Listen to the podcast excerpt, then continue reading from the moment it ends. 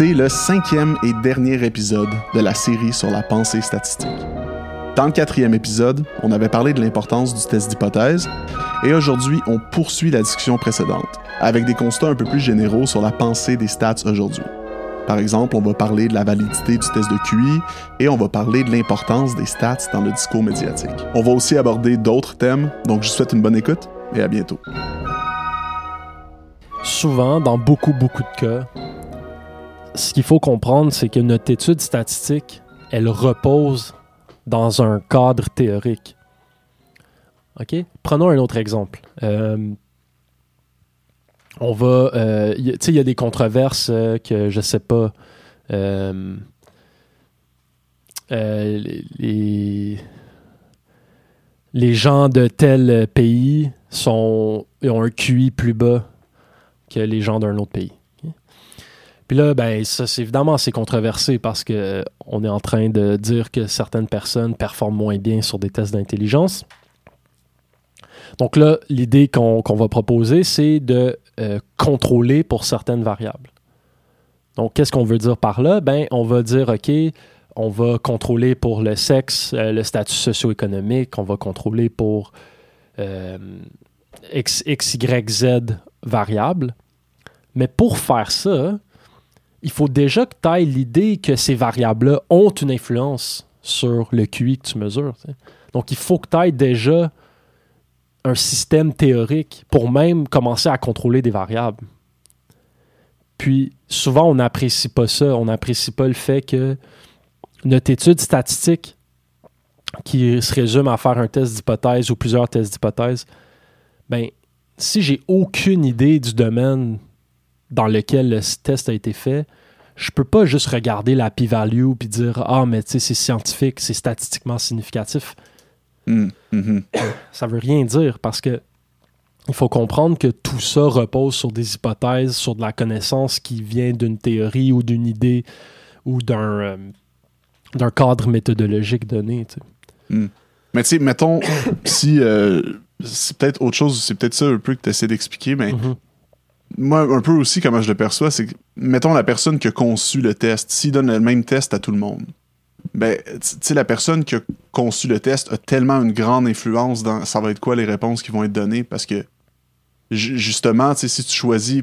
Un test de qui- QI, par exemple? un te- Oui, oui, exact. Oui, ouais. Le test de QI. Ben oui. Puis, tu sais, par exemple, la personne qui va avoir créé le test, si elle est habituée de faire des tests de QI qui prennent, par exemple, certains, certaines questions ou des énigmes, en parenthèse, de logique, qui sont formulées de telle manière ou qui sont faites de telle manière, ben, ça se peut aussi que, admettons, si tu fais le test dans une autre culture, que eux, ils sont pas habitués avec cette manière de montrer ces Mhm. éléments-là. Mhm. Puis que oui, ils scorent plus bas, mais c'est parce que, man, cette culture-là a une, une totalement autre façon de voir ou de conceptualiser certains éléments. Oui.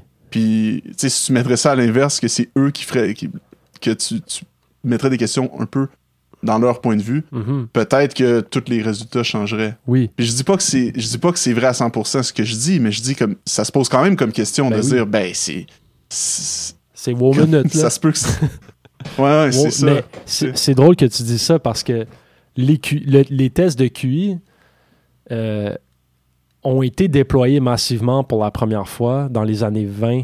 Euh, ben, ah, non, dans les, pour la, pendant, pendant ou après la Première Guerre mondiale, mais sur les soldats. Je sais pas si tu connais un peu l'histoire des tests de QI, mais pas du tout. dans le fond, c'est exactement ça qui s'est produit. ok? C'est pour revenir à, à nos, nos théories de, de racisme scientifique dans, lequel, Mhm. dans lesquelles les stats ont évolué au 20e siècle. Mais c'était exactement ça. C'était OK, un psychologue a inventé le QI, puis là, il voulait populariser ça. Fait qu'il a réussi à faire un deal avec l'armée. Et regarde, moi j'ai un test, donne-le à tous les soldats. Tu vas pouvoir trouver les soldats intelligents, lesquels devraient euh, avoir en vue une carrière euh, de commandement, lesquels doivent rester des fantassins parce que, évidemment, ils ne pourront jamais gérer des gens. Puis, ils ont donné les tests de QI à toute l'armée. Puis, quand tu regardes comment ça s'est fait en pratique, OK, il y avait beaucoup, beaucoup euh, d'analphabètes. Mhm. Fait que là, ils ont créé un test basé purement sur des images pour les analphabètes. OK? En se disant, OK, mais on veut pas que, c- que la- la- la- l'alphabétisme ait un impact. Mais Puis tu- attends, mais quand tu dis pour les analphabètes, est-ce qu'ils ont donné le même test non, aux personnes qui étaient? Non. Si Ben, tu étais lettré, ça- c'était un test avec des mots, puis des- il y avait des casse-têtes de, de lecture. Et même, il y avait des gens qui savaient pas compter. Fait que dans le, le test, ils devaient poser des questions de nature numérique, mais avec des images, tu sais. Fait que là, Mhm. euh, par exemple, tu regardes ces tests-là, il y a des images, euh, il y a des questions, c'est littéralement des questions de culture. C'est comme, c'est quoi que la personne ici est en train de faire, ou comme c'est quoi que, c'est quoi l'objet qui manque dans l'image? Puis genre, il y en a que c'est comme, c'est relié au baseball, des trucs comme ça. Genre. Puis dans l'armée, il y a plein d'Américains, euh, plein d'immigrants qui viennent pas des États-Unis, qui ont aucune idée, là, c'est quoi le baseball, tu sais, ça existe pas, puis ils comprennent pas. Puis là, on- ils regardent ça, puis sont comment regarder euh, les gens qui sont pas blancs, ils sont vraiment stupides, genre. Puis c'était vraiment comme littéralement ça, puis c'était des scientifiques de renommée, tu sais, c'était pas euh, un, un, un quack dans son coin, c'était des grands psychologues à l'époque. Ben oui, puis man, puis, poser des, des- des questions de culture générale, honnêtement, tu sais, je veux dire, Ben oui. ça va plus montrer à quel point tu lis le journal le matin, là. Ben exact. Comme, si on s'en fout, comme, c'est pas supposé d'influencer ton QI, là. Non, non, mais c'est ça. Ben, peut-être, peut-être un peu, je sais pas comment c'est formé, mais, Mais- en mais même, même temps, je ça... Tu sais, il y en a qui vont dire, même l'idée d'un QI, ça, ça marche pas vraiment. Tu sais, de dire qu'il y a, il y a une mesure comme qui, de l'intelligence qu'on peut localiser, qu'on peut mesurer en faisant des tests. Qu'est-ce qu'on Ah, mesure non, vraiment? il y a- a bien ben des problèmes avec ça. Juste, je pense que d'appeler ça un quotient intellectuel, Mhm. je, je pense, premièrement, c'est vraiment prétentieux là, de Mhm. pouvoir dire que ton quotient intellectuel, c'est comme un chiffre, puis que comme tu, peux, tu peux créer une courbe, puis placer les gens. ça- je trouve ça assez étrange juste en tant que tel, mais, Ouais. Mais je pense que ton exemple, ça, ça vient prouver à quel point il y a des problématiques. euh, C'est ça. Puis en fait, je pense même à la base de montrer, de, de dire, OK, mais que tu sois un analphabète ou non, on voudrait que tu puisses pouvoir faire le test, Mhm. puis de donner un test différent Ben oui. à ceux qui peuvent lire, Mhm. ben, ça change tout.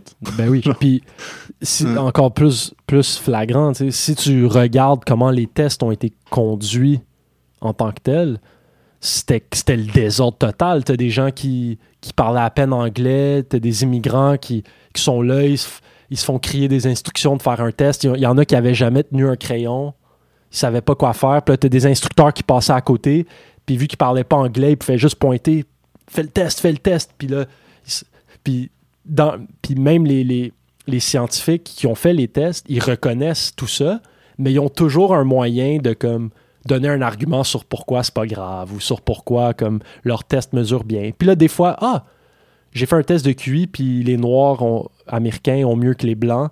Puis là, ils trouvent des excuses du genre, ah, mais c'est ces blancs-là, c'est des pauvres, puis ces noirs-là, c'est comme les noirs les plus riches parce qu'ils habitent proche de l'eau. Tu sais, c'est des affaires qui ont, qui ont genre aucun bon sens. Là.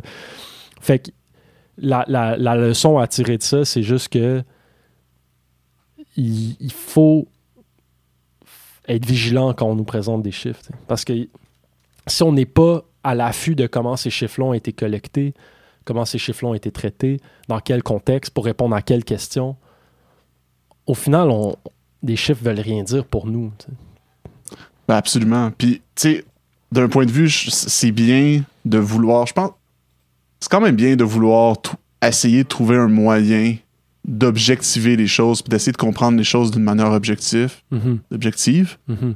Mais là, on a vu tous les désastres que ça pourrait mener, justement, du, Mhm. avec le, le racisme, puis les, les- les séances qui ont été faites d'une mauvaise, pour des mauvaises raisons, dans le passé, qui, tu sais, que justement, il y a des limites à l'objectivation, l'objecti- l'objectivisme. Ouais, ben non, mais c'est- drôle, c'est c'est intéressant que tu dis ça parce que un des historiens euh, dont j'ai lu deux de ses livres pour préparer le podcast, c'est un Américain, je crois, il s'appelle Ted Porter.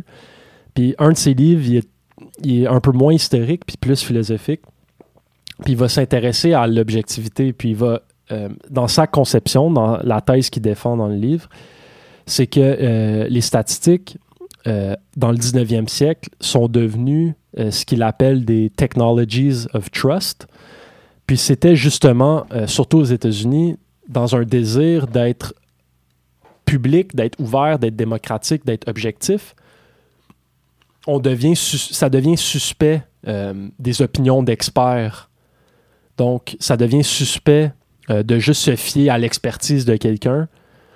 Donc, pour un peu se dédouaner de, ces suspicions-là, on a commencé de plus en plus à présenter des chiffres, de plus en plus à dire, OK, j'ai pas juste mon, mon opinion, voici ce que j'ai pour l'appuyer. Puis, euh, hmm. selon lui, c'est pour créer un peu un climat de confiance euh, dans des instances publiques surtout qu'on en est venu à utiliser autant les chiffres. OK. dans le fond, les gens faisaient plus tant confiance à l'autorité ou exact. à la notoriété, mais Là, on venait appuyer ça avec des chiffres. C'est ça. Donc, par exemple. Euh, qui euh, pourrait être présenté il voulait construire. Euh, oh, excuse. Ouais, c'est parce que ça a coupé le Discord, fait qu'on s'est. Donc, par exemple, l'armée américaine, des ingénieurs de l'armée voulaient construire un, canal, OK? Ou construire un barrage. Mais là, que les, les officiers de l'armée, les ingénieurs disent ben, selon notre expertise, la société va beaucoup bénéficier de ce barrage-là. Mais là, c'était plus suffisant. Là, c'était comme, OK, mais il faut quantifier les, retombées économiques, si on veut. C'est quoi les coûts, c'est quoi les bénéfices? Puis, euh, Porter, dans son livre, ce qu'il essaie de montrer, c'est que c'est comme ça qu'on en est venu à mettre les chiffres un peu partout dans la société. C'est pour euh, créer de la confiance dans, dans, les institutions, que les institutions euh, font les choses pour le bien des gens et non pour leur propre bien. Mm Ouais. Mais les chiffres sont rendus partout, là, euh, justement. Euh, oui, c'est ça. C'est. Euh, Puis, tu sais, on peut. Regarde, j'avais trouvé des exemples. Pendant que je préparais le podcast, je lisais les nouvelles, puis c'était comme ça, ça pleuvait, les exemples de exactement l'idée de, de, la confiance, tu sais. donc, le 9 mars, il y a quelques semaines, il y avait une petite controverse sur le fait que euh, au ministère de la Justice, ils, accusaient un certain tribunal euh, d'obliger des juges québécois à être bilingues. Puis là, ils disaient que euh, devrait pouvoir y avoir des juges qui sont unilingues francophones parce qu'on est au Québec. Puis là, une des juges dans, la presse du 9 mars, a dit elle a admis que son équipe ne se basait pas sur des données statistiques pour évaluer quels postes doivent être pourvus par des juges bilingues et quels postes peuvent accueillir un juge qui ne parle pas anglais. C'est plutôt l'expérience de terrain qui mène à ces déterminations, a-t-elle expliqué. On l'exige quand on pense que c'est nécessaire, a fait valoir Lucie Rondeau, soulignant que les lois constitutionnelles donnent le droit à tout citoyen d'être entendu dans la langue officielle de son choix à chaque étape du processus, judiciaire criminel. Un travail de cueillette statistique est en cours. Hmm. Là, on voit un exemple parfait de oh. la thèse de Porter que c'est suspect que la juge dise ben, selon notre expérience dans la cour, quand on, a on, vous dit qu'on a besoin d'un juge bilingue. Puis là, c'est tout de suite, c'est quoi le, réflexe? C'est on va aller cueillir des données pour vous le prouver. Ben oui, puis justement, au début, la manière que c'est formulé, c'est justement. Euh, elle a admis que son équipe ne se basait pas sur des données statistiques. C'est ça. Elle l'a admis. c'est notre, c'est une faute. Exact. Fait que c'est carrément une critique au, au début. Mm-hmm. Puis même si je comprends, euh, je peux comprendre d'un point de vue, ok, ben il faudrait, mais ça fait juste bien démontrer ton principe que euh, juste dans cet échange-là entre les deux, c'était comme, mm-hmm ben si t'as pas si pas de données statistiques, euh, tu sais pas. Tu peux pas le savoir. On peut pas. C'est, c'est peut-être pas nécessairement que tu le sais pas, mais c'est qu'on peut pas te faire confiance. Oui, oui, c'est vrai. Puis là, là, je prends la grille de lecture de Porter, c'est juste parce que je lisais ça puis j'ai vu ça. On pourrait peut-être l'interpréter d'une autre façon, mais je pense que ça illustre bien son principe. Puis euh, un autre exemple, ce serait par exemple dans les universités. Euh, tu peux plus, un prof peut plus donner une appréciation subjective de la performance d'un étudiant. c'est très suspect faire ça. là. Tu peux pas dire Ah, mais je le sais qu'il est bon, tu sais. Fait que je vais lui donner un A. C'est comme non, non, non.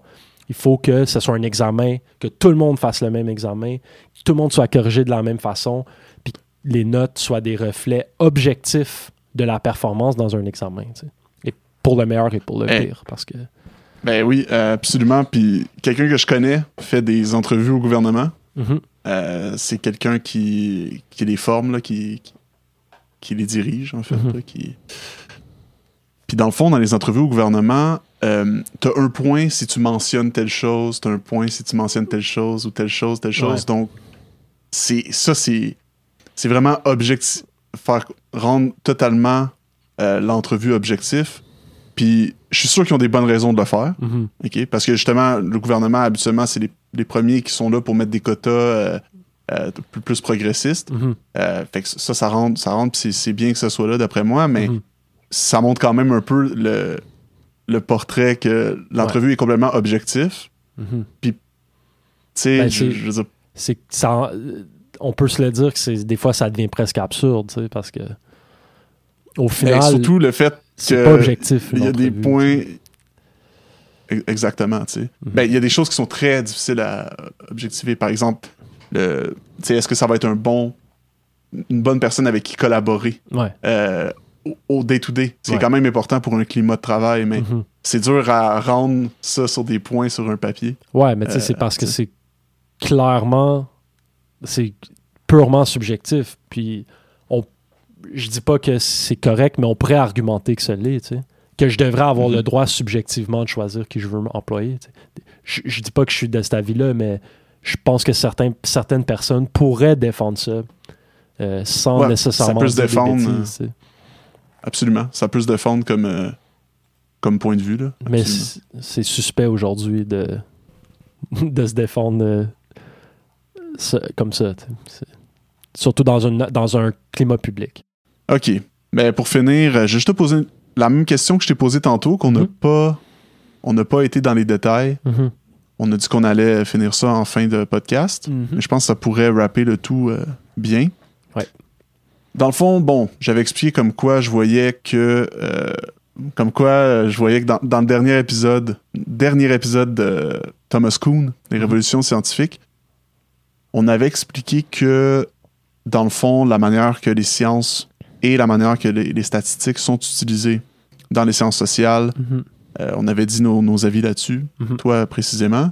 Puis là, puisque on, je pense que dans tes recherches, tu t'es un peu rendu compte que finalement, la base de la statistique, elle a été faite en premier lieu pour des causes sociales ou dans les sciences sociales. Mhm. Je voulais juste savoir, tu sais, c'est quoi ton avis maintenant par rapport à ce que tu as dit la dernière fois ou Ouais. par rapport à la statistique dans les mouvements sociaux? Ok. Ben, ça l'a. Ça n'a pas été renversé complètement. Donc, mon opinion est un peu dans la même. euh, dans le même ordre d'idée. Si on veut, elle a évolué un petit peu. Donc, ce que je dirais, c'est que. euh, L'utilisation des stats, euh, malheureusement, souvent, beaucoup de personnes, même si elles sont euh, scientifiques, euh, vont utiliser des choses qu'elles ne maîtrisent pas aussi bien qu'elles le croient. Donc, on, ça, ça peut être un problème. Donc, je dis pas que ce sont tous les chercheurs en sciences sociales. Au contraire, je suis sûr qu'il y en a qui sont très, très forts euh, dans, leur utilisation des stats. Mais ça, c'est un problème parce que, comme j'essaie d'expliquer, déjà, il, faut comprendre les stats si on veut les, appliquer. Puis l'autre problème, c'est les personnes qui reçoivent ces données-là. Donc, quelqu'un qui n'est pas nécessairement un chercheur dans une certaine branche, cette personne-là, par exemple comme moi, je pourrais être calé en stats, je pourrais très bien comprendre les stats, mais je pourrais ne pas comprendre le contexte théorique, euh, le contexte méthodologique, le contexte dans le- lequel les stats ont été utilisés. Mhm. Fait qu'il y a comme deux, euh, deux précautions à prendre. Quand on utilise des stats, euh, peut-être faire le, toujours un effort pour comprendre vraiment ce qu'on fait. Puis juste pour donner un exemple, je connais des, des gens qui... J'ai un ami qui est en biologie, par exemple, qui était en biologie, qui ne l'est plus. Puis, sais, lui, il a aucune formation en stats, puis là, il se ramasse à faire de la recherche. Puis, euh, parce qu'il est rendu au doctorat, maîtrise doctorat, etc. Puis là, c'est comme, c'est quoi la, la, façon que les nouveaux chercheurs vont s'introduire au stats? Ben, c'est qu'on va leur dire, euh, voici le logiciel R, qui est le logiciel de stats euh, universel, qui est un logiciel euh, open source sur lequel on peut downloader des packages qui vont avoir du code préécrit. Euh, entre autres, plein de types de tests d'hypothèses qui sont communs dans sa branche de la biologie vont déjà avoir été programmés. Puis là, toi, tu as juste à faire euh, euh, test d'hypothèse euh, sur mes données. Tu rentres quelques lignes de code. Boum. Tu reçois des tables, des graphiques, des tests d'hypothèse.